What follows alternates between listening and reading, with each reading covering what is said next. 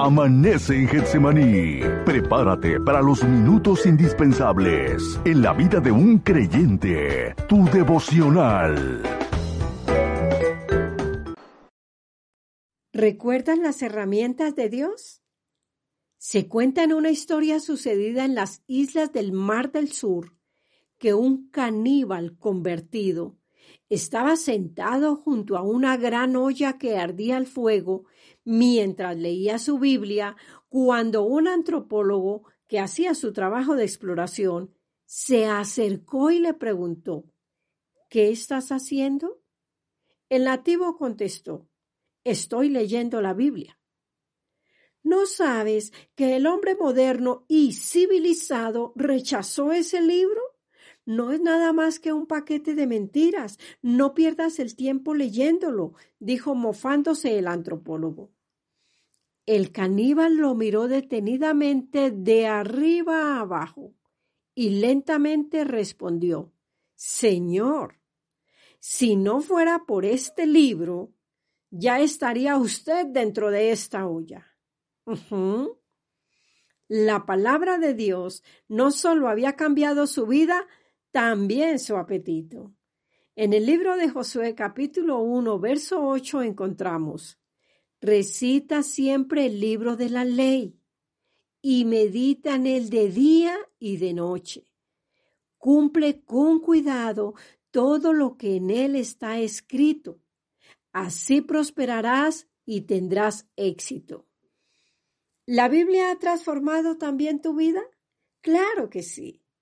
El primer factor de transformación es el Espíritu de Dios y enseguida la escritura es la herramienta que Dios usa para continuar con el proceso.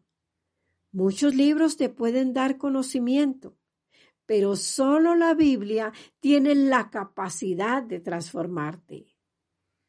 ¿Eso significa que leer más la escritura te va a cambiar? Mm, sí forma parte del proceso, pero no es lo único que debes hacer. El poder para cambiar tu vida no radica solamente en la acción de leer.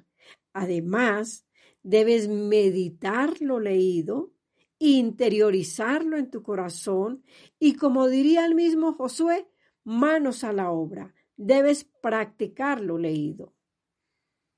¿Podrías creer que algunas personas suelen darle a la escritura un sentido de amuleto para la buena suerte o la protección? Así es. Entonces acostumbran mantenerla en un determinado lugar y abierta, generalmente en uno de los salmos. En realidad, esto no contribuye absolutamente para nada.